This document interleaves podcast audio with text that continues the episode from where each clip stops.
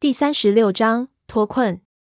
我稍微一回忆，就想起解连环是谁了。说起来，解家和我们吴家还是有点渊源的，可能要扯到表亲的表亲那一份关系上了。俗话说一表三千里，到了我这一代，和他们也并不是很熟络了。但是他们也是一个历史很悠久的盗斗世家。解连环似乎和三叔走得比较近的一个二世祖，我最多见过几眼。不过爷爷责备三叔的时候，经常提到姐家的事情，就说因为三叔，我们吴家这一辈子都没办法在姐家面前抬起头来。可惜了解连环这孩子跟着你还出了事情。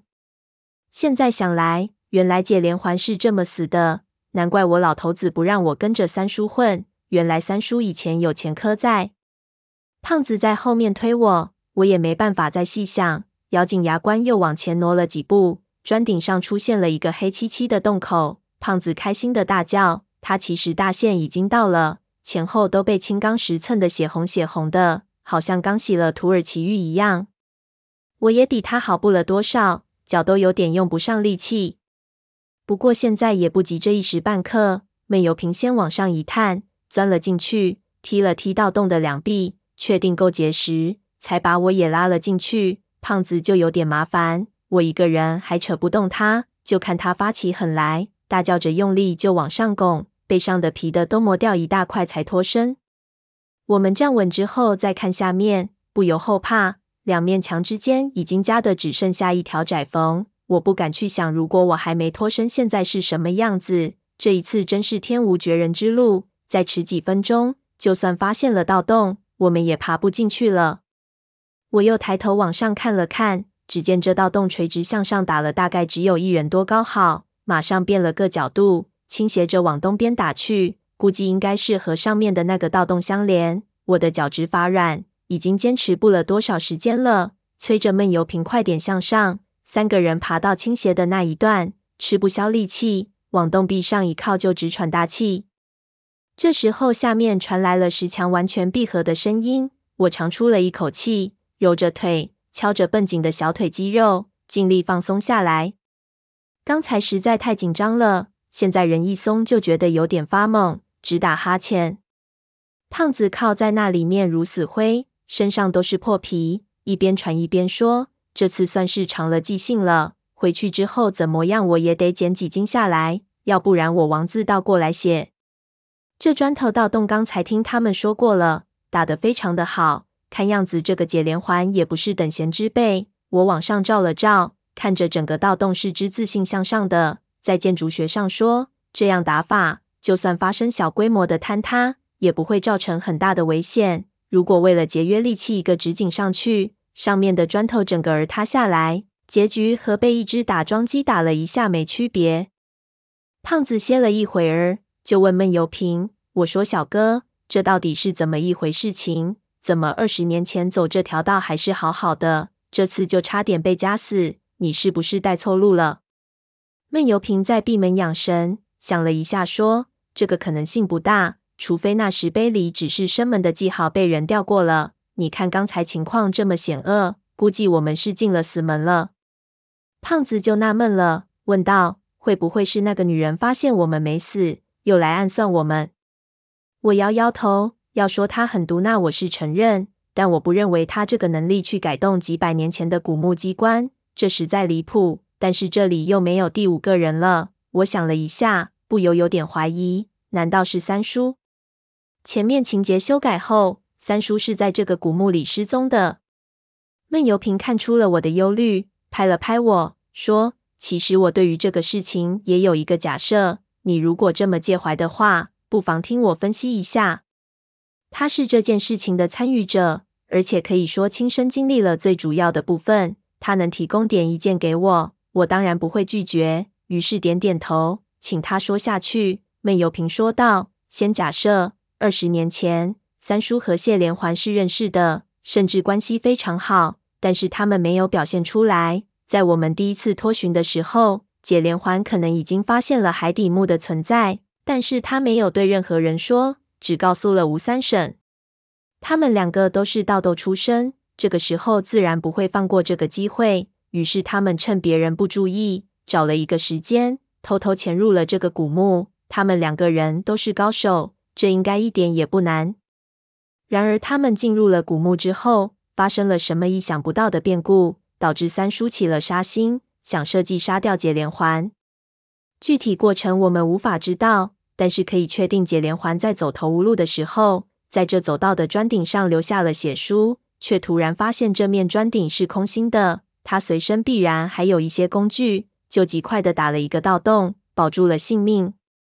我点点头，分析到这里可以说是天衣无缝。他继续说道：“谢连环脱身之后，想借这个盗洞脱身。他凭借自己的经验，在几次失败后，终于出了逃出了这个古墓。之后，他当然马上想去找吴三省算账，没想到碰到吴三省后，却被反被他杀死。”将他的尸体伪装成被珊瑚礁卡住意外死亡的样子。我听到他这样分析，心里有点不舒服。可是我找不出理由来反驳他，而且他也说了是假设。我定了定，继续听下去。之后，吴三省为了某一个目的，或者真的是为了躲避风暴，将我们全部带进了海底墓穴，然后自己假装睡觉。这个时候，我发现了瓷器的秘密。将所有人都带到那个水池的底下，这可能是他没有想到的。他没有办法，只好装成被女鬼附身，将我们引进了放置模型的房间，然后在那个镜子后面的通道里，把我们全部迷倒。他在我们昏迷之后，应该对我们做了一些事情。之后我是出魔出来的，其他人怎么样了，我都无法判断。但是我肯定，其他人也应该像我一样，失去了记忆。在过去的二十年里，就算见到对方，也只会觉得眼熟而已。我听到这里，反问他道：“为什么三叔当时不干脆杀了你们？这样不是一了百了？”闷油瓶说道：“我也想不通。不过，也许他当时认为没有杀我们的必要，因为毕竟我们什么都不知道。他这样的假设，几乎是把三叔想象成一个处心积虑、早有预谋的大魔头。我实在无法接受。”在我的印象里，三叔不会，也绝对不是这样的人。胖子听到这里，好像有所顿悟，对我说道：“小吴，我倒想起个事情，可能能解释这个事情。不过我说了，你们可别笑我。”我一听，现在真是集思广益的时候。胖子脑子直，说不定能想到啥我想不到的事情，忙叫他快说。他故作神秘，轻声说道：“我看这事情其实很简单。”你三叔到了这个地方以后，也许碰到什么不干净的东西，就中了招了。小哥刚才不是说你三叔学女人梳头吗？你想啊，他这不是提示你们找天门的办法吗？这事情谁知道的最清楚？那就是这墓里的老鬼啊！我看你三叔肯定给这墓主人的冤魂给控制住了。要是找到你三叔，你直接一盆狗血浇上去，把那鬼逼出来就没事情了。